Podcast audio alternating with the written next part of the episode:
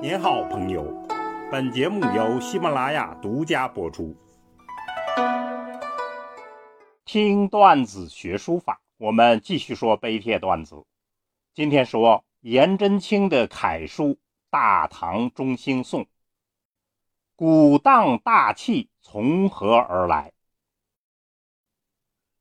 曾国藩认为，所有的书法都出自乾坤二卦，也就是说。有阳书、阴书两种风格，那么《大唐中兴颂》应该是典型的出于乾卦的纯阳书法。话说安史之乱，大唐由盛而衰，老忠臣诗人元杰和书法家颜真卿，他们合作写成了这幅摩崖石刻大作，赞赏战后的中兴气象。堪称是忠义的诗书合璧之作。清代的古演武曾经歌颂此书法道：“此物何足贵，贵在臣子心。远比为长歌，以续中唐音。”《大唐中兴颂》是大历六年，也就是公元七七幺年。刻于湖南祁阳无锡的崖壁之上，现在已经成为此地的文化标志。那么，关于颜真卿，我们在书家段子里连续三个段子讲过他的生平和地位，请大家点击文后的链接来收听了解。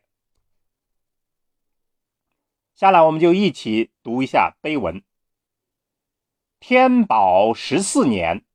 安禄山陷洛阳，就是在天宝十四年，安禄山攻陷了洛阳。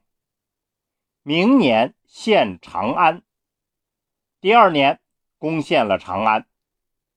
天子姓蜀，天子就跑到蜀地去了，四川去了。太子继位于灵武，太子在灵武继位了。明年，皇帝移军凤翔。第二年，皇帝移军于凤翔。其年复两京，上皇还京师。这一年，就恢复了东京和西京两京。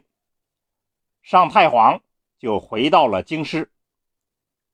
予昔前代帝王有圣德大业者。必见于歌颂。哎呀，前代的帝王们有圣德大业，有大功劳，就一定会表现在歌颂上、诗书上。若今歌颂大业，刻之金石，非老于文学，岂谁以为？如今如果要歌颂这种大业，而且刻他于金石之上，那么不是老道于文学，谁还敢做呢？宋曰：“宋词这样写道：依稀前朝孽臣奸交。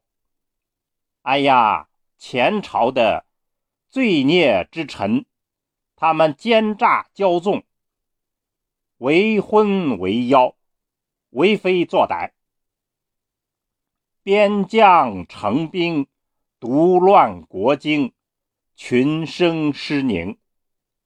边将带着兵，毒害了国家的法治纲纪，使得老百姓失去了安宁的日子。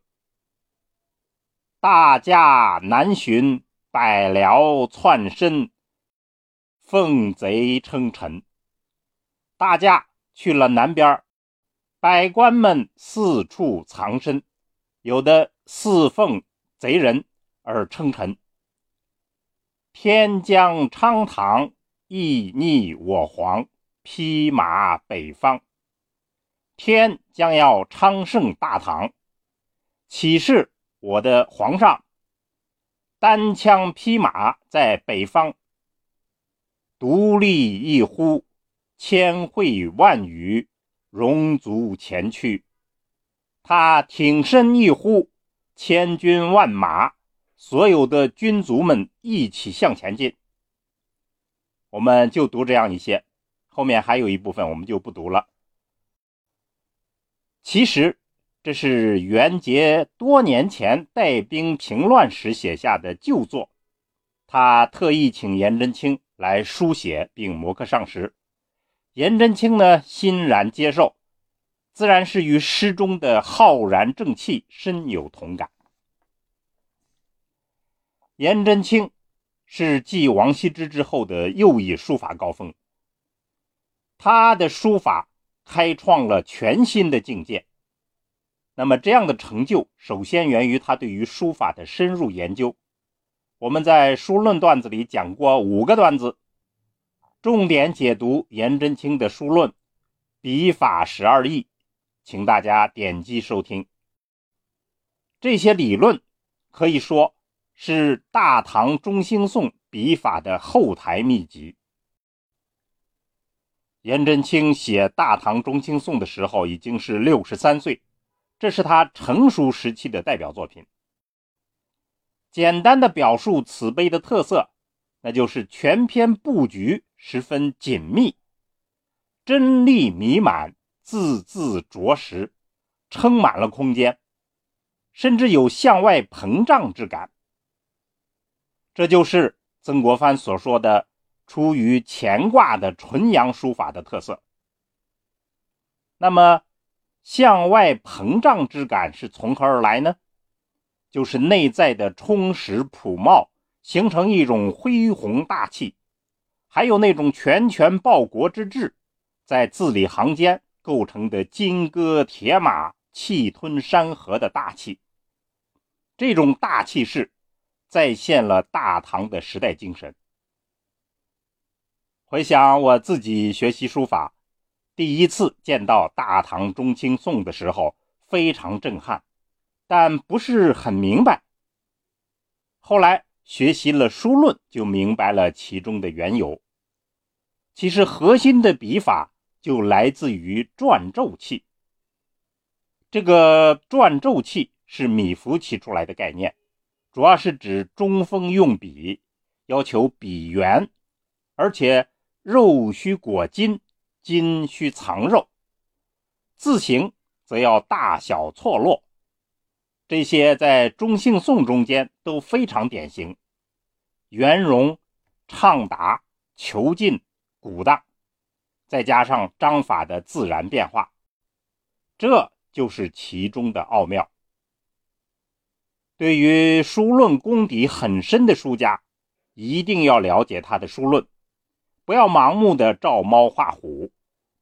有关颜真卿和米芾的这些书论，请大家收听了我们书论段子里头的解读，然后再来临习，一定会事半功倍。好。听段子学书法，我们下次再见。